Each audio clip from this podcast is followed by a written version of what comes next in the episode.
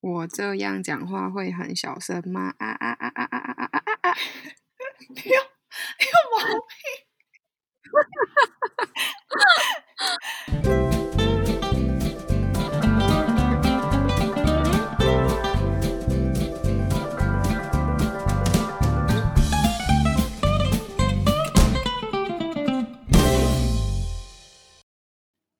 欢迎来到彭总李董的无数生活，我是彭总，我是李董，久违的聊天室。今天聊的主题是，到底是环境难解还是政治难搞呢？会聊这主题，就是因为大家常常会说，呃，某某归某某，政治归政治嘛。就是比如说，像我们的主题就会是环境归环境，政治归政治。所以我们就想说，政治到底是什么？为什么一定要什么归什么，政治归什么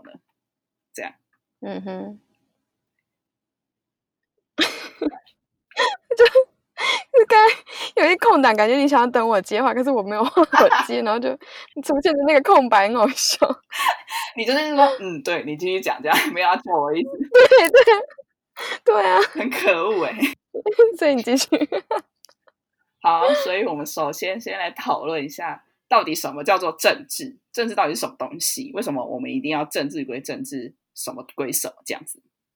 这个我们刚刚讨论超久，到底什么叫做政治？然后，所以我们后来得到的结论就是，应该可以分成两种来说明。当我们在说政治归政治，什么归什么的时候的这个政治，它其实是一个比较针对性的，就是针对特定的政治利益去说的这个政治，就是比如说。在这个两岸关系中，我们可能很常面临到体育归体育，政治归政治嘛，就是我们会希望说，这个中共啊，他们对于两岸统一的这个追求的这个政治利益，不要去干扰到我们体育竞赛的进行的参与机会，这样子。所以这个就是指说，在特定环境之下的政治利益，这个政治利益的达成，可能是需要。很多东西的累积，比如说我们刚才讲的，它是要一个主权的统一嘛，对，统治。所以统治一个国家，它本来就是涵盖到各个层面嘛。所以，假如说我今天让你出去参加体育比赛，那这样到底你算什么？你你是我们的什么？这样，这会影响到他的这一块政治利益，所以他必须要一个一个去收集嘛。那但是如果我们在这个议题上，在体育参赛的这个角度上的话，就会觉得。啊，因为你的这个政治利益，你想要统一的这个政治利益，我却丧失了参与的机会。你不能够撇开来吗？就是一样给我参与的机会啊，然后其他的再谈嘛。就是我们不需要挂名，不需要什么，但是你就给我参与的机会啊。就是想要切割的这个意图，就是才会说体育归政，体育政治归政治这样。对，就是你要搞政治，你去搞，但是你去旁边搞，不要来乱我的体育的意思。我也承认说，我也承认说，你需要政治利益，你需要一些。呃，一些权力关系，对你需要一些权力关系，你需要有一些呃谋略策略的进行，但是你要进行的话，请你自己去旁边弄，不要来干扰我想要关心的事情，比如说体育或音乐什么的这种。嗯嗯嗯嗯嗯，这是其中一种政治的解读。那另外一种呢？然后另外一个的话，就是比较是我们这种学社会科学的人看的角度。就是当我们选读政治科系相关的时候，爸妈都会说你们不要搞政治。但是他们说的不要搞政治，其实是属于第一块的这种政治，就是很针对政治利益上的这种东西。可是我们所观察到的政治，其实是一个所谓综合体，大家一起集体做决决策的一个过程。大家很朗朗上口一句话，应该就是政治就是众人之事嘛。可能这郑大人，这郑大人朗朗上口，对不起。可是我。我有发现，其他人好像也有讲得出这句话，不知道这句话是不知道是孙中山还是谁讲出来。反正我记得不是郑大的人也讲得出这句话。那可能就是不是郑大的人的话，就是可能受过三民主义课程的那些人。有可能，有可能。对对对，OK。反正学过政治学的人都知道，就是政治就是众人之事嘛。那什么叫做众人之事？就会是众人，就是各种团体嘛，各种利害关系人啊，各种团体进行。集体协商啊，决策的这个过程，所以就会变成说，大家为了一个公共利益、公共议题而进行讨论。当然会有不同利益的加入，就会有一些爸爸妈妈说的不要搞政治的部分。但是为了要达成公共利益，最后的呃大家协商的结果的话，我们还是不得不必须参与这个过程，这就是所谓的政治过程。应该是说，在我们这个民主政治的体制之下。每一个人都有参与的权利，但是在过去集权主义之下，不是每一个人都有这个参与的权利，所以就是它一样嘛，它是决定一个公共议题的过程。可是，在过去是非民主的关系，所以它是。特定人士有这个参与的机会。那现在我们民主社会的话，应该是每一个人都跟政治有关系，所以我们其实没有办法真的做出所谓什么归什么、政治归政治的这种切割。每一个公共事情其实都会跟政治有关系。他要做一个决策，他要达到一个最终的定案的时候的这个过程，都是一个政治过程。这样对，没错。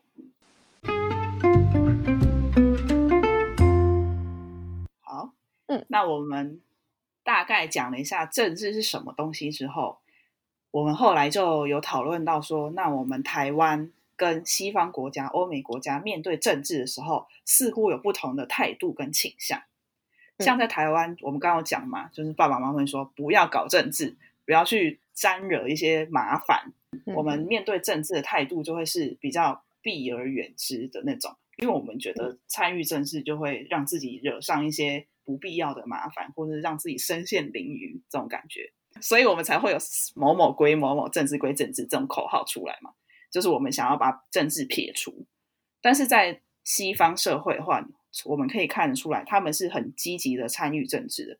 比如说，像之前有那个气候变迁议题的时候，川普就很明了的告诉大家：“我就是不信这这个东西啊！”他就直接把它拉进政治议题来看。那或者说，在欧洲也有。呃，气候罢课这种事情，就是学生透过政治的方式宣传气候议题，让气候议题变成政治议程的其中一环。所以他们是非常积极的把政治跟议题结合在一起的。同时，他们也当然明了说，这两件事本来就不可能分开。那我当然就是透过政治的途径去把它做一个处理，这样子。嗯，就我觉得其实这这个说法，刚刚说呃，我们台湾好像没有做到，其实也是有点不公平。应该是说。嗯，我们本来就是一个从集权社会逐渐转型成民主社会的的一个国家，才刚转型的国的国家，然后所以其实是民主正在成熟的一个过程。那在对我们爸妈那一代来说的话，他们可能学习的阶段，他们经历的是所谓集权，所以对他们来说，政治本来就是不可碰触之事。那但是在我们现在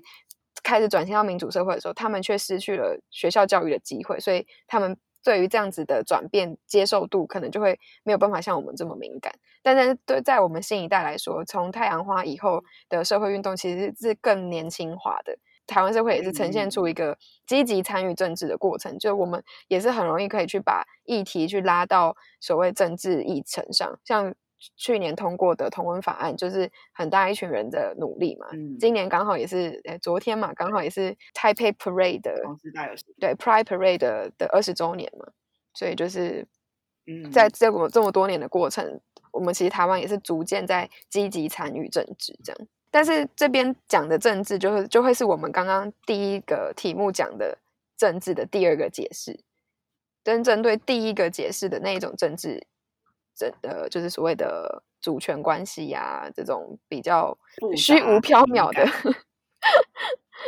的这种这种政治议题的时候，就是台湾的角度就会变成比较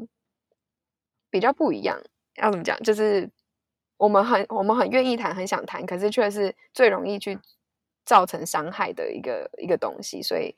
我觉得是大家很很害怕去触碰这块，会引起冲突吧，因为。很明显的知道说有可能会有另外一派的人跟我们有不同意见，那我们如果不想吵架的话，那那就不要谈了，因为反正我也知道你的立场是什么，我立场什么，那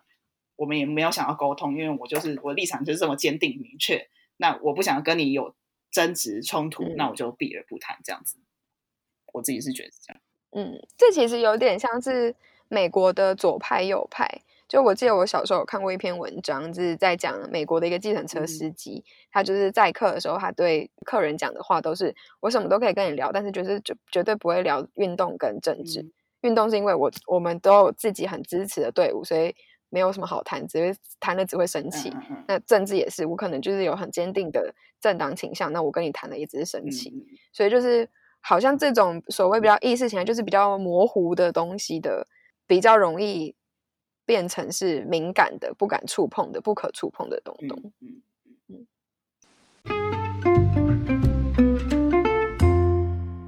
那接下来，因为我们有搜集几个案例，想说可以套用到我们今天想要讨论的主题，所以想说提几个案例跟大家分享，也是最近才刚发生的这样子。嗯嗯那第一个是我们在上一集的 podcast 里面有提到的中华鸟会被国际鸟盟除名的这一个议题。嗯，那这件事情呢，就是在其实，在去年的时候，国际鸟盟就已经有在跟中华鸟会联络，就一直用一些无关要紧的议题跟就是跟中华鸟会谈，比如说请他改名字啊，他不能应该他不应该叫做中华民国野鸟学会，他不应该用中华民国这个字。他说：“那你要不要改个名字啊什么的？”然后呢，或者说跟他说：“我觉得你的加入我们这个团体会让我们团体有一些风险，但是是什么风险他又讲不出来，也不愿意讲，所以就在那边明示暗示，希望我们中华鸟会主动退出国际鸟盟。嗯但是我们就是没有这么做嘛，嗯，那他们最后逼不得已，就只好让他们自己把我们剔除，这样子。对，那这件事情就是我们觉得跟政治介入有关系，因为我们自己台湾人就可以很明显感觉到这件这件事的背后可能会有某某中 的加入，所以我们才会有面临就是被国际团体除名这种状况。这件事情其实不一定是真的是中国直接介入啦，但是嗯会影响到这个团体的这个决策，是因为我们这跟这个国家的特殊关系，嗯才导致他们会有这样子的争议、争议性处理。这样，嗯嗯嗯嗯。那我们刚刚讨论到那个中西方处理方式的不一样嘛，像这一件事情，就是我们中华鸟会的回复是说，我们其实根本不想要管政治这种事情，我们就只是一个针对鸟的科学进行研究的团体，我们根本不想要管政治，所以你们这样胡乱把我们扯在一起，到底是什么道理？是他们的回复是大概是这样子，所以他们在处理这件事情的态度上，有点像偏向我们刚刚讲的第一种，就是某某归某某，政治归政治这种倾向。嗯哼，但是我们后来有讨论到说，是因为这件事情讨论的政治的层级是比较不一样的。我们刚刚有讨论到说，比如说欧美人会用游行啊，或是我们同志婚姻的游行促成一个法案的产生嘛？这是因为这一种政治是比较国内各种利益团体讨论协商的过程，但是中华鸟会面临到的政治议题是比较国际外交层级那种主权之间关系的讨论。所以就不是我们中华鸟会可以处理到的部分，他们可以处理到的部分可能是跟其他环境相关利益团体的讨论，而不是国家政治主权之间的斗争。所以他们就变得有点无奈，就是说我明明就不是在处理国家政治、国家外交事务的团体，为什么会把我们两个扯在一起，还要因此把我们除名？就是变成说我们不想要把政治跟科学混在一起的原因就在这里。中华鸟会这一个事件说的环境归环境，政治归政治的这一个政治呢，就是又是拉到就是针对主权的政治利益的这一块。因为对于中华鸟会来说，他们能够参与到的政治，也顶多是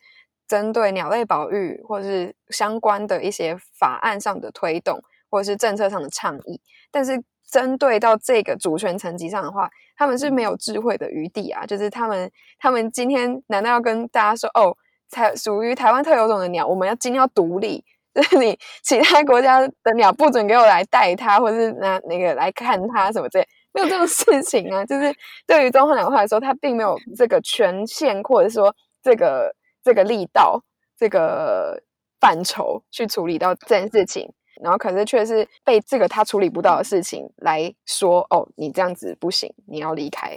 就是这就是一个很奇怪的点，这样。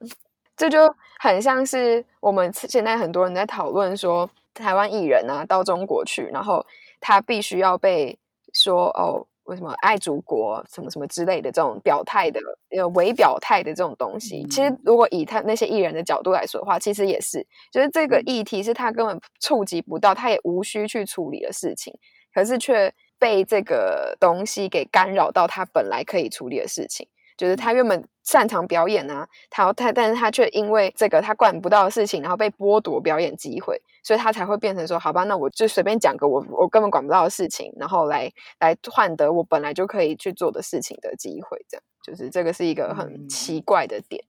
对，这就是为什么爸爸妈妈会说不要去搞这个。对，但是我们对于爸爸妈妈说什么不要搞政治这句话，其实也会变得很无奈的去回应，很很没有办法去回应，因为当然就是比如说这些艺人也可能会跟你说，我当然不想要搞政治，可是现在是政治要来搞我，我就必须要搞回去，这样这个就变成说我要透过利用这个东西，我才有办法做我本来要做的事情，就变得很无奈这样。我们现在要讲的第二个例子的话，就是一个不一样的情况，就是直接就是处理在你这个层级可以处理的议题的这个政治上面。那就是欧盟呢，当他们在十月几号的时候，就是最近的事情，然后他们的国会就通过了这个一百七十一号修正条例。这这个修正条例呢，是针对他们现存的法规，就是有规定说。植物性的乳制品不能够再用动物的乳制品的名称，就比如说不能讲说我是 vegan cheese，也不能讲说我是 soy milk，就你不能够把 cheese 跟 milk 这种词汇直接用在你的产品上面。那但是一七一号修正条例呢，它是要在更加强对于这个方面的限制，就是它已经扩及到说任何的 imitation or evocation。都不可以。所谓 imitation and evocation 就是模仿或者是呃宣传都不可以。比如说啊，你做一个 plant based 的，就是完全纯植物性的一个布丁，然后结果你是放在就是一个布丁的包装里面，就让大家看起来哦，好像就是布丁，就实际上你不是动物性的布丁，你是植物性的布丁，这种就不行。或者是 什么是动物性的布丁？就是它是用动物的蛋奶做成的布丁，所以就是假设你今天是一个一个呃，还有什么呃，或者现在很多人会做豆奶做的，对，豆奶做 yogurt，那你也不能够再放成像一般的动物性 yogurt 的包装那样，就是你不能够让人家误会啊。或者像 cheese，cheese 最明显的嘛，就是 cheese，你们如果有看过。就是在欧洲的那种超市啊，或者是他们那种那个市集里面，都是这样一整块一整块嘛，就是这样，就是长得就是 cheese 那个样，圆圆的、厚厚的一个饼。对对对对对。然后假设你今天是 plant base 做的 cheese 的话，你就不可以再故意做成这个样子了，你就是你就是不要模仿它。我应该做成什么样子？I don't know。但是你不能模仿它，你不能够误导观众觉得说，哦，这个就是 cheese。你不行，因为你就不是 cheese，对，就是这个法规的意思，就是你就不是 cheese，所以你不可以让人家以为你是 cheese，cheese 这样。然后还有包括 evocation，所以就是你也不可以再说哦，我这个豆浆啊，比这个牛奶还要可以减少百分之五十的碳排放，不行，你不能这样跟他说。就是你不能做任何的比较，你不能说哦，你你在牛奶需要的钙质我也有，而且我还多了十趴，或者说，诶，你这个蛋白质含量就是在我这个浓度可能更高，可是你的碳排水用量可能是我的三十倍什么的，就是你不可以再做这种比较性的宣传，因为这种比较性宣传，你就有一种刻意的要去打压或者是说取代这个原本的动物性乳制品，所以这个法案呢，就是要在做这样子的禁令。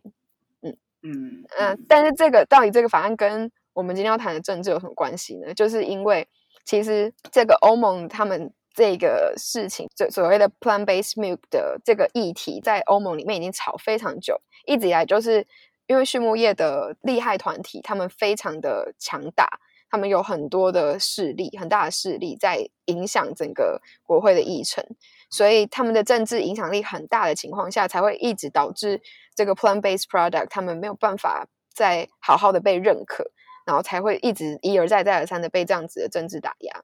在最早开始有 plant-based milk 的时候，其实就是已经直接就被禁止说你不可以叫做 milk，然后你不可以被放在真正的 milk 的旁边，所以你要放在不同柜。假设大卖场它这一柜是都是放 milk 的话，或者说都是放。Dairy product 的话，那你这个 plant based 的 dairy product 你就不可以放在这边，你就要放在另外一边。可能说中间隔了一些蔬菜、水果啊什么这种，然后再放这一个，就让大家知道说哦，这是不一样的东西，就是要很明确的做到这一点。这样，就是你不能让别人在选购牛奶的时候看到植物奶，因为他们两个是不同的东西。嗯，所以你不能把植物奶放在牛奶的旁边，不然你会抢走我的客人的意思。这样，对对对。然后就是这件事情，在我们任何人听起来，其实都是一件很荒谬。我觉得，why？我们在台湾这这个豆浆放在牛奶那一柜是很理所当然的事情。然后我们现在所有的植物饮品也都是这么取名嘛，就是我们蛋糕也是直接就是蛋，然后可能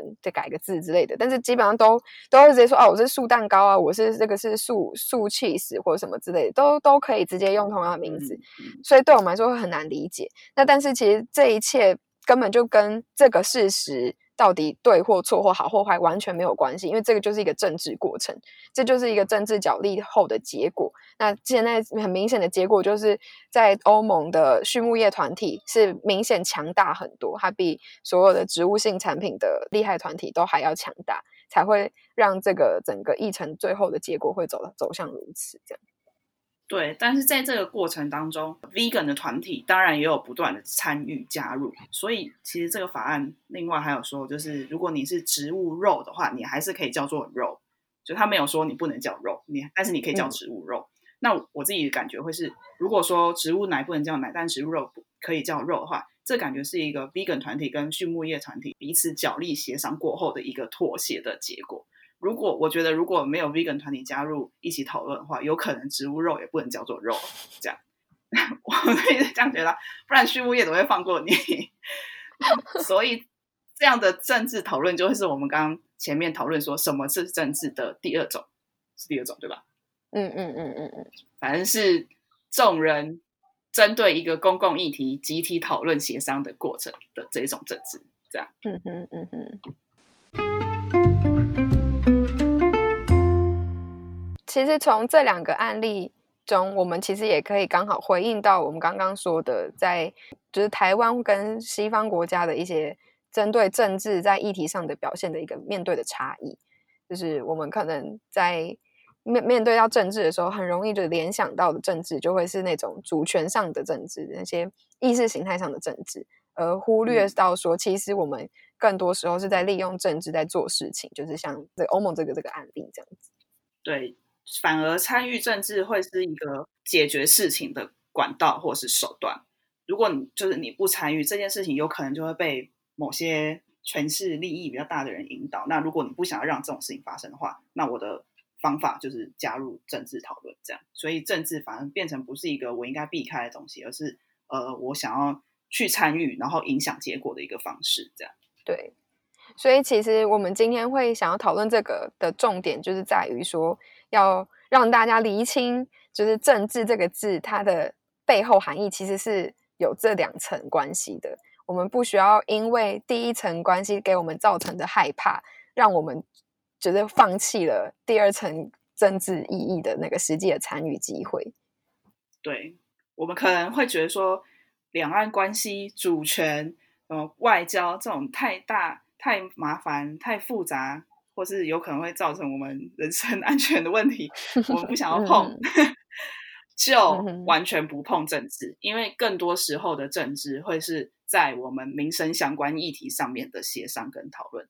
好，你可能需要去跟你的邻居讨论说，我的防火墙要多长，然后你的垃圾不要放到我这边。这种时候参与也是算是一种政治协商讨论的过程啊。所以其实根本不需要去害怕参与政治。很多时候，比如说像议员或是立委的选举，你看他们的专业背景，很多时候不是学政治啊，他们可能是医生，可能是律师，或者可能是其他的职业。但是他们为什么会想要参与政治？就是因为他们想要利用他们的专长，在他们的领域之中改善他们看到的问题。所以加入政治其实并不是一定是一些什么黑金利益啊，或者说一定是权力的纠葛，反正更多时候是他们想要去。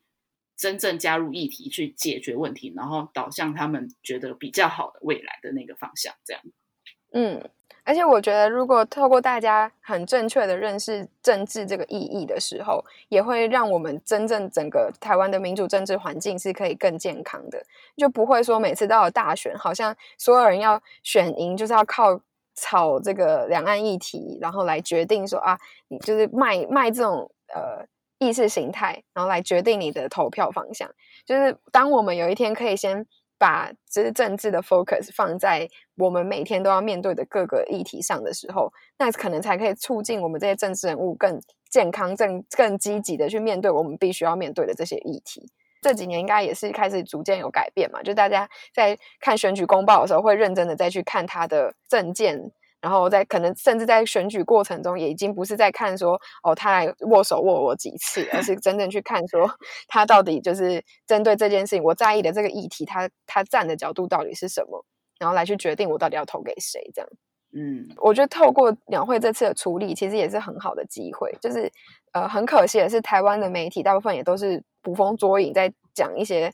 呃，两岸关系的仇恨关系这样子，就是用这种仇恨情绪来去带动它的点阅率。可是其实是忽略到说，我们更应该要去面对到的议题，就是当我们把这个政治抛开之后，那回归到鸟类自己本身保育上，我们又要怎么去，就是重新的去掌握这个政治政治权利，然后去真正去处理这个议题。就当我们现在不是国际鸟盟的会员了，那我们还可以透过什么方式去？做整个国际联动的一个保育，因为毕竟鸟就是飞来飞去啊，它鸟跟你国际也之分呐，所以你当你要这么做的时候，就是那我们下一步讨论的应该是那我们要怎么协助中华人会做到这件事情嘛？然后再来就是那中华人会自己本身在国内的政治影响力呢，它能不能够真的去影响到跟鸟类相关保育的一些法规、一些政策？那这些东西就是才是我们真正应该去关心的政治层面。但在这次的机会教育里面，在台湾本土的媒体好像就。忽略了这个这一块，反倒是其他国际媒体就是比较多可以去触碰到，就是国际鸟盟的这个政治权利关系对整个鸟类保育的影响。所以就是鼓励大家可以，如果还对这个议题有兴趣的话，可以去多看看其他媒体怎么说。嗯，对，因为就像我们同事在剖文的时候，常常会感叹说：“哎，我们台湾的留言都会是讲一些。”呃，两岸关系啊，蓝啊、绿啊这种事情，反而是国外的媒体讲的比较是重他们自己的心，就是才是真的讲到议题的核心，就会有点小讽刺，想说这明明就是嗯我们台湾切身的有切身关系的议题，但反而是国际的媒体了解比我们更透彻、更全面，这样子就很怪异。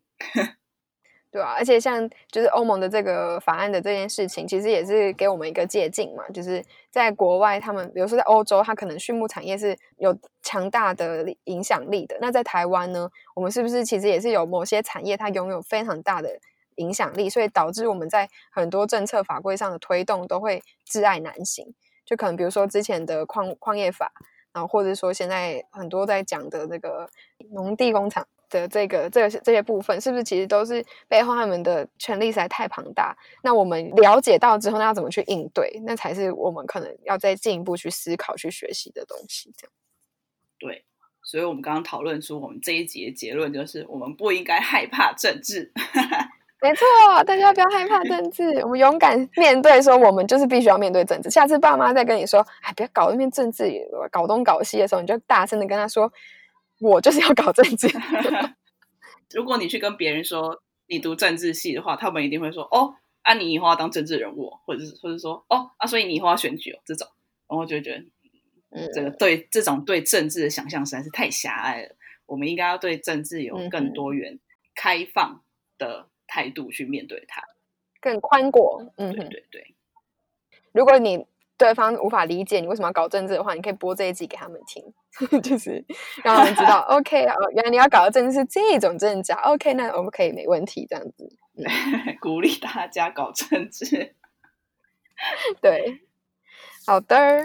那我们今天节目应该就到这边结束。嗯，以上就是我们这次讨论的聊天室。那如果呢喜欢我们今天这一集的内容，欢迎大家。点我们资讯栏连接到冯总李董无数生活上面有更多集的 podcast，还有其他的文章，也可以连接到我们的 Facebook 还有 Instagram。我们每周会在 Instagram 还有 Facebook 会不定期的更新，然后至少每周应该会有一则 podcast 或者是一一篇文章跟大家分享。那欢迎大家再透过各个平台跟我们互动。嗯，那就今天到这边喽，结束，拜拜。